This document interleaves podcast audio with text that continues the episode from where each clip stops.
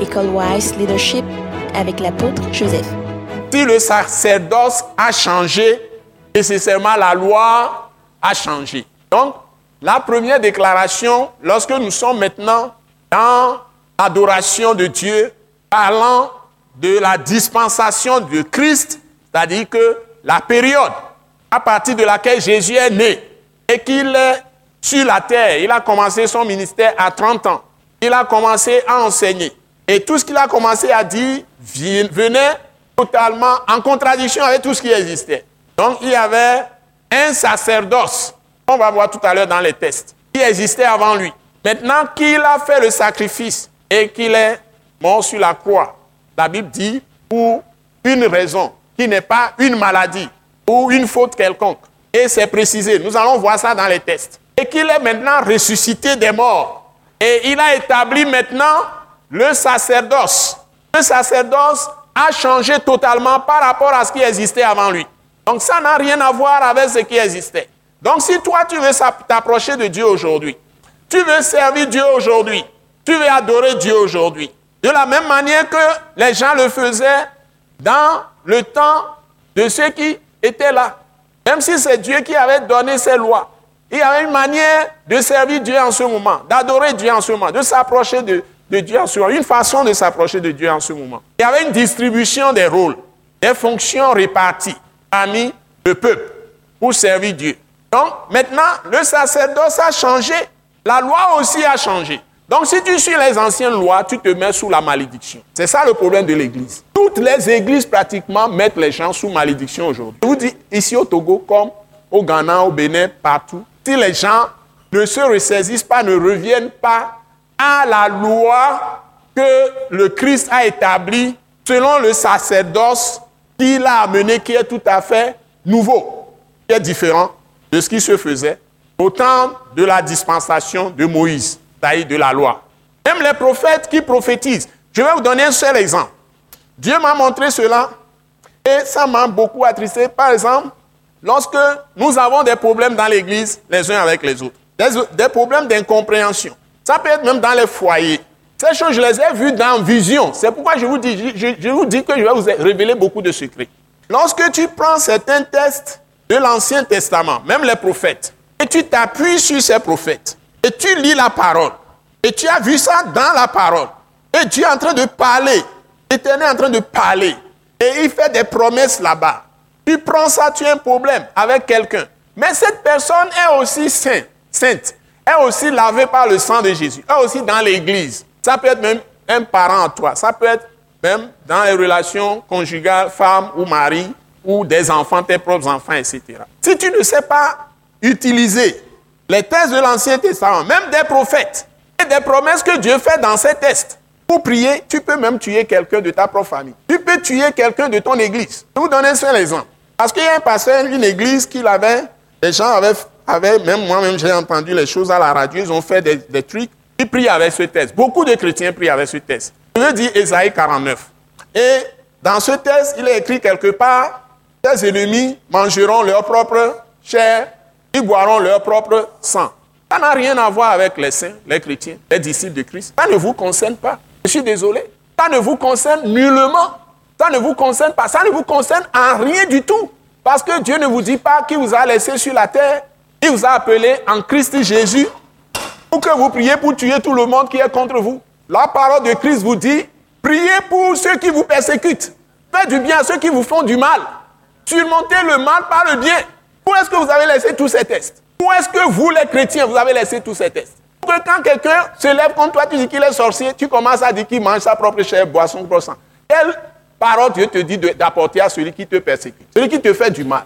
Ça s'est passé au Rwanda, on a tué les gens dans les églises. On a tué plein de gens dans les églises. Parce que les gens sont d'églises différentes. Même parfois d'églises, mais on est sur le plan politique. On trompe les gens qu'on va les protéger et puis on appelle les, les gens qui vont les tuer pour venir les tuer. Mais les gens étaient obligés, pour pouvoir eux-mêmes retrouver leur équilibre mental, de pardonner avant de retrouver l'équilibre. Les gens étaient dans la même église, certains ont tué, certains se sont embrassés après, ils ont pardonné. Non, tu ne peux pas retrouver ta santé, même mentale. Donc je vous dis, il y a trop de désordre dans l'église. Le contexte dans lequel Dieu a parlé de ça, c'est que d'abord, c'est dans un, Dieu m'a révélé que c'est dans un contexte de colère contre son propre peuple.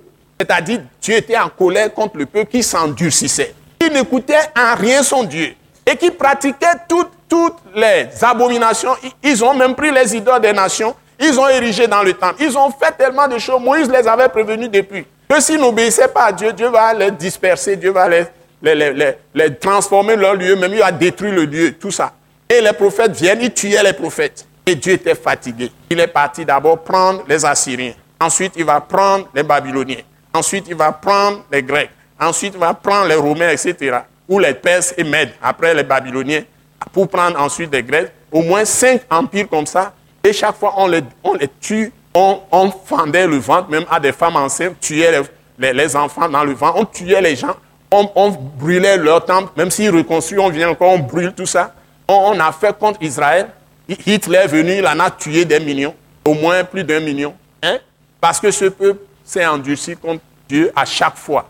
Et Dieu dit que son peuple a, le cou roide. Ils sont très très durs d'oreille. Ils ne, ne l'écoutent pas. Mais quand Dieu vu contre le peuple, il laisse toujours un reste. Parce qu'il a fait une promesse à Abraham, ensuite à ses descendants, ensuite à David, etc. Il laisse toujours un reste de ce peuple. Et après, qu'est-ce que Dieu fait? Il dit, par exemple, à propos de Babylone, il était peu en colère contre son peuple, mais Babylone est allé trop loin. Il a encore ajouté sa propre euh, méchanceté ou sa propre cruauté. Donc Dieu revient maintenant par compassion pour son peuple pour préserver le reste et sévit contre l'ennemi. Et c'est contre cet ennemi-là qu'il avait d'abord utilisé parce qu'il a appelé Nebuchadnezzar son serviteur. Après, il voit que Nebuchadnezzar est allé plus loin que la colère de Dieu. Et il sévit maintenant contre ses les ennemis de son peuple. Ils deviennent ses ennemis. Et il parle de ces choses-là, que euh, les ennemis de son peuple vont manger leur propre chair, boire leur propre sang, tout ça. Mais dans Isaïe 57, Dieu parle de la parole de la grâce. Il dit que le rebelle, il, lui a, il a tourné le dos à Dieu, il s'est rebellé contre Dieu. Et Dieu était en colère, il a frappé, frappé, mais à un moment donné, après tout, il a fait des promesses. À cause de sa miséricorde et de ses promesses, la fidélité à son alliance, c'est un Dieu d'alliance. C'est-à-dire, il s'engage à faire des choses pour son peuple qu'il aime. Par exemple, Philippe, en priant tout à l'heure, il y a des parties où Dieu dit, même dans le Nouveau Testament, dans le même texte de 1 Pierre 3, on dit que la colère de Dieu vient sur les gens. Ce n'est pas tout le monde qui prie, qui reçoit l'exaucement de prière, à condition que tu sois dans la relation que Dieu a nouée avec toi. Sinon, si tu pries, tu ne peux pas avoir de résultat. Hein, si vous prenez le texte à partir 1 Pierre 3, à partir du verset 10, vous allez voir ça. Il a pris le verset 12. Ça la bonne partie. Les chrétiens aiment ça. Mais si tu endurcis ton cœur et tu commences à prier contre les gens que tu dois aller sauver, leur annoncer l'évangile, leur témoigner l'amour, Dieu ne va pas t'écouter puisque tu ne fais pas la miséricorde. Tu n'accordes pas la grâce aux autres. Donc si tu utilises Moïse, tu es contre Dieu. Et Dieu ne peut pas t'écouter. C'est ça le problème. Donc si les gens prennent n'importe quel test aujourd'hui, et s'appuient sur ça pour prier, ils sont en train de se tromper. Parce que le sacerdoce a fait quoi? A changé. Donc quoi? Donc la loi a changé. Et ce sacerdoce ayant changé, la loi aussi a changé. Si vous voulez, on répète ça. Le sacerdoce, moi je dis sacerdoce, le sacerdoce ayant changé, la loi aussi a changé. Ce message, l'apôtre Joseph Kodouak Bemehin, vous est présenté par le mouvement de réveil d'évangélisation, Action toute âme pour Christ international, Attaque internationale. Pour plus d'informations et pour écouter d'autres puissants messages, merci de nous contacter au numéro indicatif 228 90 04 46 70 ou de visiter le site web atacinternational.org. Soyez bénis en Jésus-Christ.